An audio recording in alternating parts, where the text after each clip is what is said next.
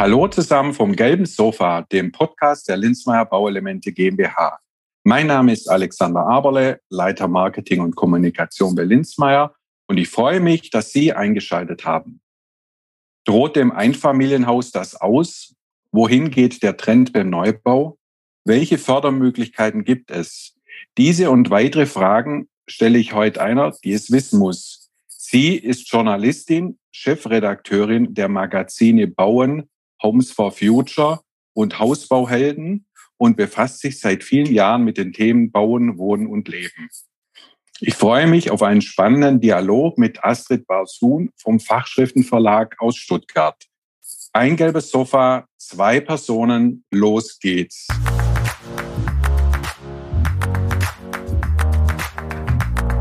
Ja, hallo Astrid. Herzlich willkommen auf dem gelben Sofa. Ja, vielen Dank für die Einladung. Ich freue mich. Gerne, gerne. Und erstmal Glückwunsch zur neuen Printausgabe der Hausbauhelden-Magazine. Die sind ja jetzt ganz neu auf den Markt gekommen. Wie war der Start? Aufregend ist es aber immer, wenn man ein neues Magazin an den Markt bringt. Aber wir sind sehr froh und stolz und ähm, ja, haben uns wirklich sehr viel Mühe gegeben und hoffen, dass das auch den Lesern da draußen entsprechend gut gefällt. Seit wann befasst du dich denn mit den Themen rund ums Bauen und Wohnen? Eigentlich schon immer. Also interessiert hat es mich schon immer und das hat wahrscheinlich dann auch dazu geführt, dass ich nach der Schule Architektur studiert habe und danach bin ich dann ins, direkt ins Verlagwesen gegangen und beschäftige mich seitdem mit allen Themen rund um den Bau von Einfamilienhäusern und vom Fundament bis zum letzten Fürstziegel, vom Bad okay. bis zur Heizung. Okay. Und als Chefredakteurin bist du jetzt ja auch schon mehrere Jahre tätig, ne? Bei euch im, im Verlag. Genau. Also in meiner mhm. aktuellen Position bin ich jetzt seit fünf Jahren, aber im Verbraucherjournalismus rund ums Thema Bau und Einrichtung mhm. schon seit über 20 Jahren.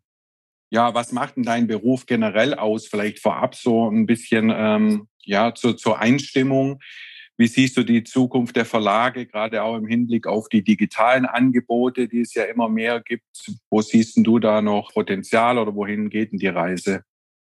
Also der Beruf an sich ist natürlich was total Tolles, also wie wir unsere direkte Wohnumgebung gestalten und wie sich das immer wieder verändert, das finde ich total spannend und das hat sich auch in den vielen Jahren gar nicht geändert.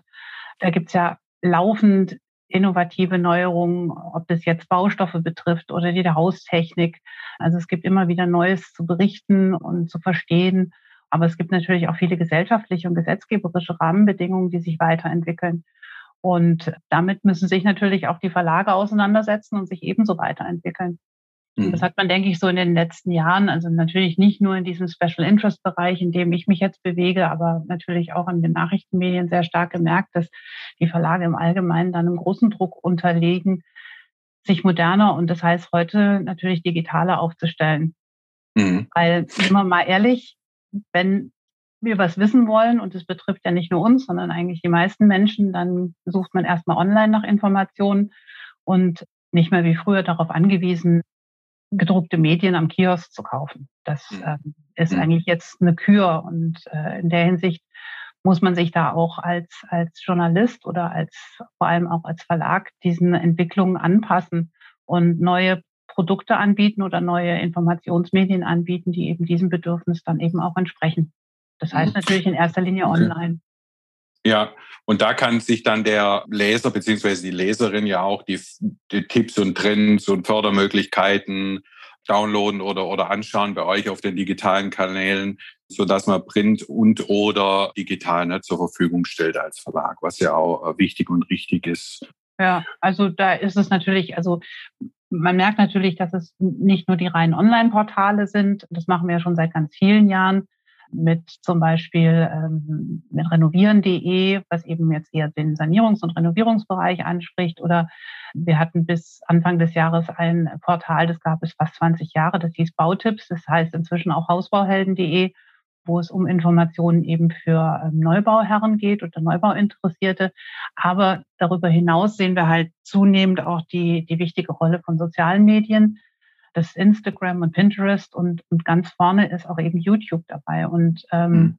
das ist so ein Bereich, wo wir in den letzten anderthalb, zwei Jahren extrem viel Zeit investiert haben, um eben die Informationen, die wir bis bis dato eben, sagen wir mal, äh, in, in, in Schriftform ähm, unseren Interessenten und Lesern angeboten haben, jetzt eben auch in Bewegtbild zu bringen, also mit Videos.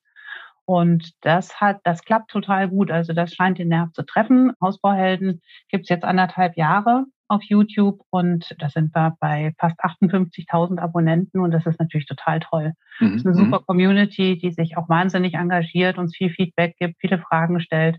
Und das Gleiche machen wir jetzt im Heizungsbereich, ziehen wir es gerade neu auf. Der heißt dann Heizungshero, der Kanal. Und dann noch zu so einem Trendthema, was sicherlich in Zukunft noch wichtiger wird, zum Thema Smart Home. Der Kanal wird dann Smart Life heißen. Mhm. Und das sind natürlich hm, andere Formate. Das ähm, erfordert von uns auch natürlich eine Umstellung. Wir brauchen Kollegen, die nicht nur schreiben können, sondern auch gerne vor der Kamera stehen. Aber es macht total Spaß. Wir kriegen da mhm. super, super, super Feedback. Okay, du hattest ja vorher gerade angesprochen, das Thema Neubau. Wo liegen denn die Trends beim Neubau deiner Meinung nach und wohin geht denn die Reise? Also da hat sich in den letzten Jahren nicht wahnsinnig viel geändert. Der absolute Favorit in Deutschland ist definitiv ähm, das freistehende Einfamilienhaus. Wir machen alle zwei Jahre eine Studie, die heißt der private Baumarkt, wo wir um die 1000 äh, Bauinteressenten im Alt- und Neubaubereich befragen zu ihren Wünschen. Und da ist das einfach immer noch absolut vorne dabei. Also der, der wichtigste Treiber oder der größte Wunsch ist beim Bauen immer noch die Umsetzung der individuellen Wohnwünsche und Bedürfnisse. Und dann kommen solche Sachen wie Unabhängigkeit oder Luxus und Wohnkomfort. Und was mich persönlich sehr freut, dass die Energieeinsparung immerhin schon auf Platz fünf angekommen ist bei den Gründen für den Hausbau. Aber wie gesagt, dieses freistehende Einfamilienhaus, das in letzter Zeit ja oft besprochen und in den Medien kursiert ist, mhm. ist einfach immer noch der große Wunsch. Ja, ja. Aber da ist es ja auch so, dass ich glaube, in Hamburg oder Hamburg Nord wurde ja oh, vor einem Jahr circa beschlossen, dass es keine neuen Baugebiete für Einfamilienhäuser mehr gibt oder nicht mehr ausgewiesen werden. Wie ist denn da generell deine Meinung dazu, zu diesem Thema? Also das war ja eine recht polemisierte Diskussion. Also das, ähm, okay. da wurden mal wieder ähm, einzelne Zitate aus Interviews rausgenommen und dann durch den Äther gejagt. Es ist schon ganz, ganz lange so, dass in Deutschland vor allem in den Ballungszentren immer weniger Baugebiete ausgewiesen, in denen ausschließlich oder überhaupt Einfamilienhäuser gebaut werden dürfen. Und das ist nicht nur in Hamburg so und das wird auch nicht nur von grünen Stadt, Stadt oder Gemeinderäten so beschlossen, sondern von politisch Verantwortlichen aller Parteien. Und das liegt einfach daran, dass grundsätzlich die Baulandpolitik in Deutschland eine kommunale Angelegenheit ist. Das heißt, dass in Gegenden, wo es vielleicht ausreichend Platz gibt und wo die örtlichen Politiker sich vielleicht auch einen Vorteil davon versprechen, neue Einwohner mit Hilfe von Neubaugebieten von Einfamilienhäusern zu locken, da werden diese Baugebiete auch weiter ausgewiesen. Und das wird auch weiterhin so sein. In Ballungsgebieten sehe ich das aber tatsächlich eher weniger. Und das liegt natürlich daran, dass wir gerade dort auch einen sehr hohen Bedarf an neuem Wohnraum haben, aber halt wenig Platz. Mhm. Und da kann ich schon verstehen, dass die Politiker eher das Allgemeinwohl im Auge behalten und das heißt eben momentan bezahlbarer Wohnraum für möglichst viele Menschen zu schaffen. Dazu kommt natürlich noch, dass in diesen Ballungsgebieten, und dazu zählt sicherlich auch diese, diese Gegend in, in Hamburg Nord, die jetzt wohl in Verruf gekommen ist, sozusagen, das ist natürlich eine Gegend, wo der Baugrund sehr wahrscheinlich sowieso ziemlich teuer ist. Ja. Und das heißt, diesen vorhandenen Platz, der muss natürlich effizient genutzt werden, damit es überhaupt wirtschaftlich ist. Und das ist natürlich mit einem Mehrfamilienhaus eher umsetzbar als mit einem Einfamilienhaus, weil ein Einfamilienhaus immer pro Wohneinheit einen wesentlich höheren Grundstücksbedarf hat als natürlich ein Mehrfamilienhaus. Das kann sich, glaube ich, jeder äh, ja. ganz einfach vorstellen. Und ich kann nur sagen, also wenn man in Städten oder in Ballungsgebieten einen Traum von den eigenen vier Wänden verwirklichen will, dann ist es wahrscheinlicher, dass man mit einem normalen Budget eher im, im Wohnungsbereich unterkommt oder in der Sanierung oder im Umbau von einer Bestandsimmobilie. Vielleicht findet man auch irgendein Haus, was man abreißen kann und dann auf diesem, auf diesem Baugrundstück was Neues bauen kann. Aber das ist tatsächlich, das muss man wirklich im Einzelfall betrachten, was dann sinnvoll und auch finanzierbar ist. Aber grundsätzlich muss man wirklich festhalten, die Grundstücks- und Bau- und Sanierungspreise, die werden nicht weniger. Also die steigen ja. stetig und das letzte Jahr hat es nochmals gezeigt, was sind jetzt sagen wir mal, die Baupreise statistisch tatsächlich 2020 um 0,1 Prozent gesunken. Aber das lag nicht daran, dass dies, das Bauen billiger geworden ist, sondern das lag an der Mehrwertsteuersenkung. Mhm. Und bereinigt hat man selbst letztes Jahr, hätten wir praktisch eine, eine weitere Steigerung um 2,5 Prozent gehabt. Mhm. Mhm. Und im Neubaubereich sind die, sind die Preise sogar um 5,5 Prozent im Schnitt gestiegen. Und wenn ich eine Bestandsimmobilie kaufen wollte, dann waren die im Schnitt, und da muss ich ja immer sagen, im Schnitt, und das ist natürlich dann auch sehr unterschiedlich von Region zu Region, über sieben Prozent teurer als im Jahr vorher. Und das ist einfach der Weg, wo es weiterhin geht. Und ich meine, die Gründe dafür sind natürlich klar. Das, was wir schon seit vielen Jahren beobachten, dass aufgrund der sehr niedrigen Zinsen für Baukredite ist es Bauen an sich oder die Immobilien an sich sind einfach ein sehr, sehr interessantes Investment und zwar nicht nur für einzelne private Bauherren, sondern natürlich auch für Investoren. Und das hat dazu geführt, dass Immobilien immer teurer geworden sind.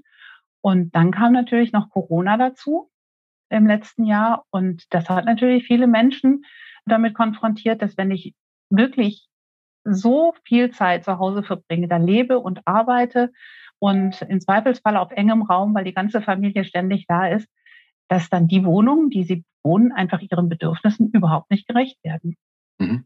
Und okay. ähm, vielleicht auch die Aussicht, dass viele Unternehmen sich jetzt in, im Zuge dieses Jahres auch dazu äh, durchgerungen haben, auch künftig mehr Homeoffice zu ermöglichen, hat natürlich auch zum Beispiel die Möglichkeit für viele eröffnet, aufs Land zu ziehen, weil zum Beispiel der Weg ins Büro nicht mehr so eine große Rolle spielen wird in Zukunft. Also mhm. da ist es wichtiger, dass man einen guten Internetanschluss hat, damit man eben überhaupt am Leben teilnehmen kann. Ja? ja. Und dann lässt sich natürlich im Zweifelsfall auch von zu Hause im Grünen irgendwo auf dem platten Land prima arbeiten. Dann kann man im Prinzip aus diesen sehr teuren Bereichen Innenstadt oder Stadtrand oder eben diesen Ballungsgebieten auch sich überlegen, ob man da rausgeht.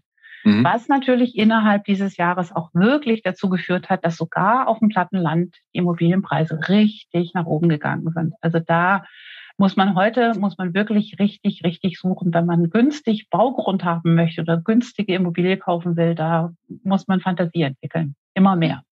Okay. Wenn nun ein Neubau möglich ist, lohnt sich ein Energieberater oder anders gesagt, wann sollte man einen Energieberater einschalten? In welcher Phase sollte man ihn einschalten? Und was sind die Aufgaben? Und wo kann sich denn überhaupt ein privater Bauherr informieren? Worauf sollte er achten? Hast du da noch Tipps für unsere ZuhörerInnen? Also grundsätzlich gilt schon mal, wer neu baut, sollte auf alle Fälle die Energieeffizienz des neuen Hauses im Fokus haben. Das liegt unter anderem daran, dass die äh, Preise für fossile Energieträger in den kommenden Jahren auf jeden Fall steigen werden. Das liegt unter anderem an, der neu an den neu eingeführten CO2-Abgaben, die seit Anfang dieses Jahres gelten. Und äh, da sind wir ja jetzt mit, mit moderaten 25 Euro eingestiegen, aber die werden in den kommenden Jahren jedes Jahr ansteigen. Das heißt, wenn ich weniger verbrauche, bin ich auf jeden Fall besser dran. Also es ist auf jeden Fall dann wirtschaftlich zum, auf jeden Fall schon mal sinnvoll, ein Haus zu bauen, das einen sehr geringen Energiebedarf hat. Mhm. Und ähm, dazu kommt natürlich, dass energieeffiziente Gebäude deswegen auch, was die Wertentwicklung angeht, in Zukunft sicherlich stabiler ausfallen werden, als wenn ich darauf nicht geachtet habe. Was natürlich dann besonders wichtig ist, wenn Bauherren eine Immobilie auch als Anteil an der Altersvorsorge einplanen. Okay. Dann kommt natürlich, sagen wir mal, der ideelle Aspekt, dass ähm, man natürlich mit viel Energieeffizienz oder einem sehr energieeffizienten Haus leistet natürlich jeder Bauherr auch einen wirklich wichtigen Beitrag zum Klimaschutz. Und deswegen ist es einfach wirklich wichtig, möglichst energieeffizient und auch nachhaltig zu bauen.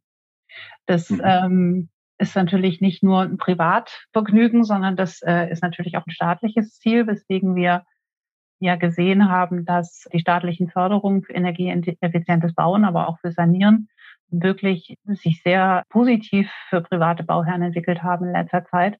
Und davon kann man profitieren, wenn man eben schon früh einen Energieberater ein, äh, einsetzt. Weil wenn ich diese Förderung beantragen möchte, dann muss ich mich durch einen Energieberater eben beraten lassen und der muss mir auch bei der Beantragung dieser Förderung muss es zertifiziert sein. Also der, das muss auch ein Energieberater sein, der die, die nötigen Qualifikationen für die Beantragung dieser Fördermittel hat. Und deswegen, wie gesagt, kann man jedem nur empfehlen, sich rechtzeitig um diesen Energieberater zu kümmern. Das kann ein Architekt sein, das kann ein reiner Energieberater sein. Da gibt es ganz unterschiedliche Möglichkeiten.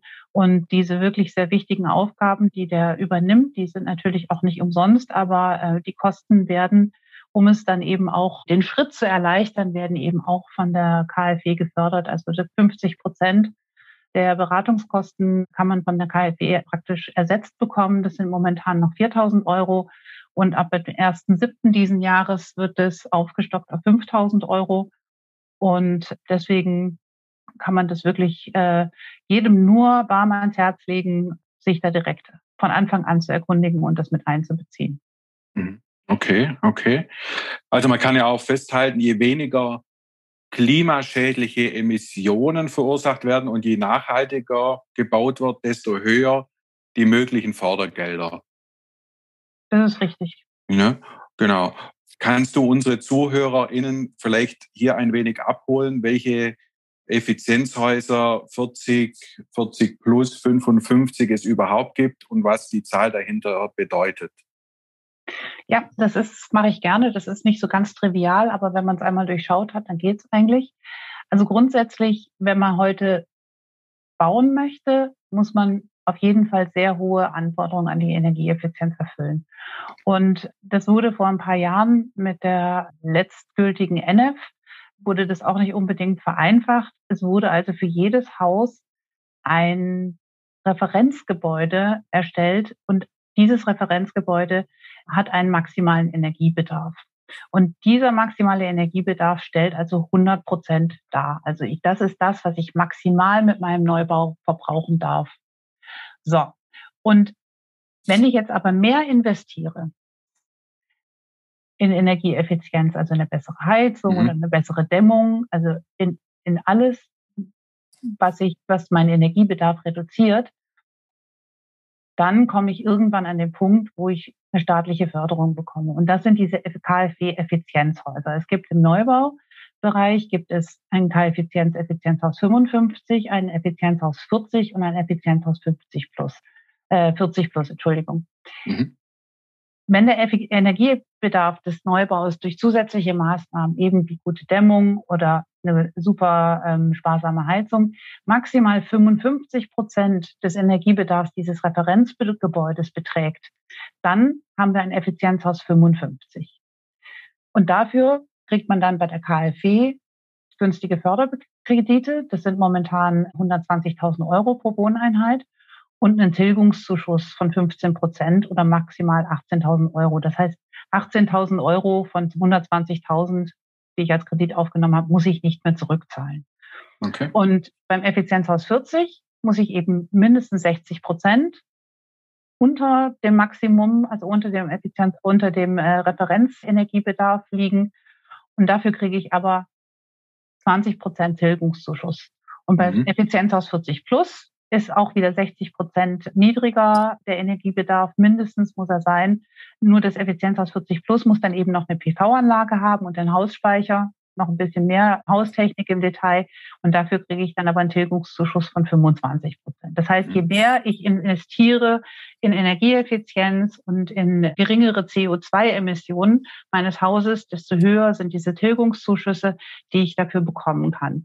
Und weil auch die Bundesregierung das verstanden hat, dass wir da ein bisschen mehr Gas geben müssen, gibt es jetzt im Zuge des neuen Gebäudeenergiegesetzes, das gilt seit letztem Herbst, und fasst die vor, davor gültigen ähm, Gesetzestexte zusammen. Das war zum einen das Energieeinspargesetz, die Energieeinsparverordnung und das Erneuerbare Energie, Energienwärmegesetz. Das ist alles ein bisschen kompliziert, aber jetzt gibt es ja. diese ganzen unterschiedlichen Gesetze nicht mehr, die ich vorher schon einhalten musste beim Neubau und auch im Altbau. Und das heißt jetzt alles zusammen Gebäudeenergiegesetz, kurz GEC, und im Zuge dieser, dieses neuen Gesetzes wird auch diese Bundesförderung für effiziente Gebäude neu geordnet. Die heißt jetzt also BEC. Und da erwarten jetzt Bauherren ab dem 1.7., tatsächlich noch höhere Tilgungszuschüsse und Zuschuss und auch rein Zuschussvarianten für Effizienzhäuser. Und dann wird die ganze Sache tatsächlich finanziell noch interessanter. Also ist absolut, sollte man sich unbedingt angucken, kann man sich angucken natürlich bei der KfW unter www.kfw.de oder beziehungsweise, wenn man natürlich dann schon seinen Energieberater hat, dann kann der einem das auch ganz individuell darlegen, was das für das persönliche Bauvorhaben bedeutet. Und mhm. das ist auf jeden Fall eine tolle Sache. Ja, da ist das Geld gut angelegt, wenn man sich da einen Energieberater nimmt, denke ich, der da wirklich einen auch durchführt ne, und berät. Das finde ich schon, ja. schon ein wichtiges Thema dann, ja. Das macht auch nochmal deutlich, dass es wirklich wichtig ist, Energieberater zu haben. Wir hatten ja auch eine Podcast-Folge über das Thema mit dem GIH. Vielleicht, wer Lust und Laune hat, einfach da auch nochmal reinhören. Also es ist wirklich ein, ein wichtiges Thema und man, man, man kann richtig Geld sparen. Aber man kann natürlich auch mit den richtigen Baustoffen, wie beispielsweise unsere gesünderen nachhaltigen Dämmungen, die ja auch zertifiziert sind, und im, im Bauverzeichnis gesündere Gebäude beim Sentinel-Haus gelistet werden, auch ein gesünderes Raumklima schaffen. Also Geld sparen, gesünder wohnen, leben. Das ist jetzt möglich, wenn man richtig inform sich informiert oder richtig informiert wird. Es gibt viel Informationen in den Medien, aber wie du sagst, es gibt aber auch viel Hilfe und, und Beratung in, in diesem Bereich. Okay, und an wen wende ich mich, um eine Förderung oder einen Zuschuss zu erhalten? In der Regel ist für den Neubauherrn der Architekt oder der Haushersteller der erste Ansprechpartner und der kann auch zum Thema Förderung weiterhelfen, entweder weil er selber zertifizierter Energieberater ist oder er wird eben einen geeigneten Experten hinzuziehen. Dazu muss man sagen, dass natürlich viele Haushersteller inzwischen auch eigene Abteilungen haben, die sich darauf spezialisiert haben, ihre Bauherren bei der Beantragung der Förderung zu unterstützen. Was natürlich logisch ist, weil dieser Nachweis über die Einhaltung der gesetzlich vorgeschriebenen energietechnischen Referenzwerte ist bei jedem Bauvorhaben notwendig und erforderlich, um überhaupt eine Baugenehmigung beantragen zu können. Und deswegen geht da gar kein Weg vorbei. Das muss einfach jeder machen. Ohne mhm. ähm, Energienachweis kriege ich keine Baugenehmigung. Und deswegen sind die meisten Experten, also ob Architekten, Haushersteller, sind eben entweder selber Energieberater oder haben welche im Team. Okay. Ja, wichtige Information weiß auch nicht jeder. Das sollte man auf jeden Fall vorher beachten, richtig. Ich wollte noch kurz zum Thema Sanierung kommen. Wie verhält sich das da mit den Fördermitteln? Gibt es da nochmal Sondermittel für, für ja, Altbausanierung, denkmalgeschützte Gebäude etc. Oder mhm. sind es die gleichen, die du gerade erwähnt hast? Es ist ein ganz wichtiges Thema, weil ja rund 30 Prozent der CO2-Emissionen in Deutschland vom Gebäudebestand verursacht werden. Und deswegen ist es wahnsinnig wichtig, dass wir mit der energetischen äh, Sanierung dieser Gebäude vorankommen, damit wir unsere Klimaschutzziele erreichen. Mhm. Und das ist ganz interessant, dass wir ausgerechnet heute ähm, diesen Podcast aufnehmen, weil nämlich just diese Woche die Klimabilanz 2020 mhm. ähm, veröffentlicht wurde. Genau. Und daraus ergibt sich, kann man das wirklich nur noch mal unterstreichen. Wir brauchen da wirklich ein wesentlich höheres Tempo, weil wir zwar in vielen Sektoren, in vielen Energiesektoren 2020 sehr wenig CO2 emittiert haben, aber wahrscheinlich liegt es natürlich auch auf diese, auf den Corona-bedingten Einsparungen aufgrund des Lockdowns. Aber ausgerechnet im Gebäudebestand kommen wir da wirklich auf keinen grünen Zweig.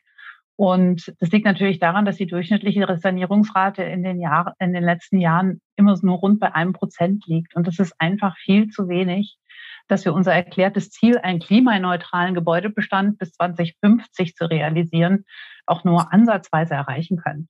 Mhm. Und da gibt es jetzt auch ein neues Positionspapier, das auch direkt im Mangel diese Woche kam von der Deutschen Umwelthilfe und der Deutschen Gesellschaft für nachhaltiges Bauen und der Bundesarchitektenkammer. Und die jetzt schon von der nächsten Bundesregierung ein Sofortprogramm für den Gebäudebereich fordern, um eben diese Sanierungsgeschwindigkeit deutlich zu erhöhen. Ich meine, es stimmt natürlich nicht, dass die Politik bisher nichts getan hätte, aber wir brauchen da wirklich mehr Schwung für diese wichtige ja. energetische Gebäudesanierung. Und also man sieht ja, dass auch, also wie gesagt, man, man, man darf nicht immer nur schimpfen auf die Politik. Also im Zuge dieses Gebäudeenergiegesetzes wurde auch die Förderung für den Altbau neu geordnet und neben Neubau werden auch da Energieeffizienzmaßnahmen vor allem ab Juli 21 dann, dann wirklich noch besser gefördert. Und die Fördersummen in der Altbausanierung, die fallen sogar deutlich höher aus als im Neubau. Das, zum einen gibt es da mehrere Effizienzhausstufen als im Neubau. Also das fängt bereits beim Effizienzhaus 100 an. Schon dafür bekommt man 25 Prozent Investitionskostenzuschüsse. Und wenn man jetzt im Altbau tatsächlich bis zum Effizienzhaus 40 sanieren würde, was natürlich unter Umständen sehr aufwendig ist, dann kann ich 45 Prozent der energetischen Sanierungskosten vom Staat zurückbekommen. Und das ist echt der Hammer. Das ist fast die Hälfte. Hm. Wenn man dann noch irgendwie, da gibt es noch bestimmte Anforderungen, zum Beispiel an Nachhaltigkeit oder an die Verwendung von erneuerbaren Energien. Wenn man diese besonderen Aspekte noch berücksichtigt, dann kann man tatsächlich noch mal in jeder Förderklasse fünf Prozent mehr bekommen. Immer natürlich auch, da sind wir wieder beim Energieberater, der muss dann natürlich sowieso immer im Boot sein und wird auch hier gefördert mit diesen 5000 Euro ab dem 1. Juli. Und hier im Altbau ist das noch viel wichtiger, weil jeder Altbau natürlich ganz unterschiedliche Voraussetzungen mitbringt und es wirklich, um diese Effizienzziele zu erreichen, auch ganz unterschiedliche Wege gibt, eben um diese Energie einzusparen. Die kann man mehr oder weniger Aufwand erreichen oder mehr oder weniger Investitionen. Beim einen Gebäude macht es vielleicht mehr Sinn, die Heizung zu erneuern. Beim nächsten ist es vielleicht wirklich sinnvoller, die Fenster auszuwechseln, die Haushülle oder Teile davon zu dämmen. Aber das muss man tatsächlich von Haus zu Haus betrachten. Und deswegen müssen eben diesen, diese energetischen Sanierungsmaßnahmen ganz individuell geplant und auch abgewogen werden. Und da ist natürlich Beratung und eine gute Planung ganz, ganz wichtig.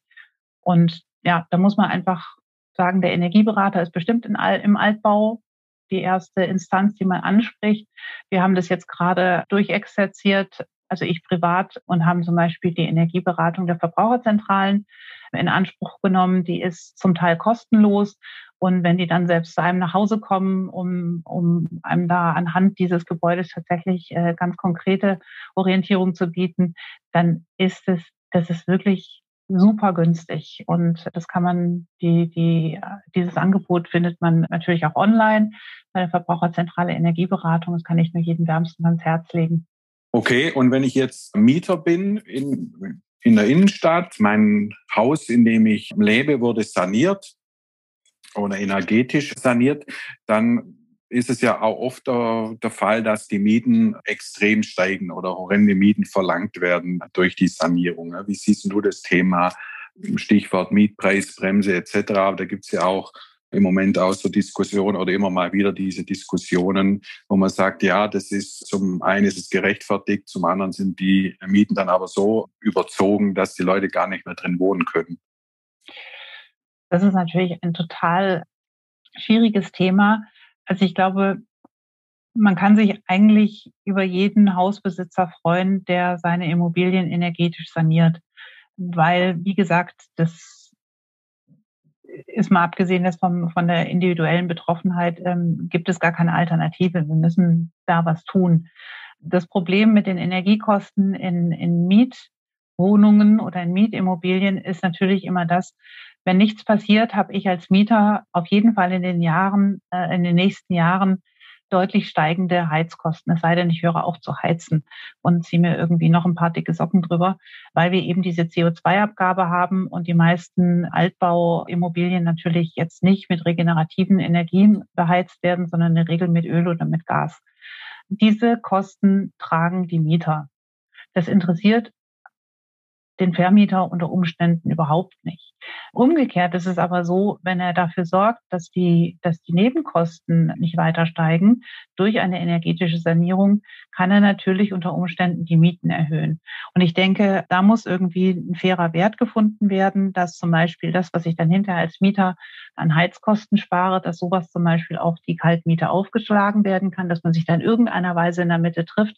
Aber diese Luxussanierungen, wie sie ja dann oft dargestellt werden, wo dann unter Umständen äh, Mieter, die finanziell die Möglichkeiten nicht haben, solche Mieterhöhungen zu tragen, dann muss man in irgendeiner Weise eine gerechte Lösung finden. Also das ist tatsächlich ein Problem. Aber wir müssen, da wäre unter Umständen eine Regelung notwendig, dass man sich auf der Mitte trifft und dass dann nicht die Schwächsten der Gesellschaft im Zweifelsfall ähm, mhm.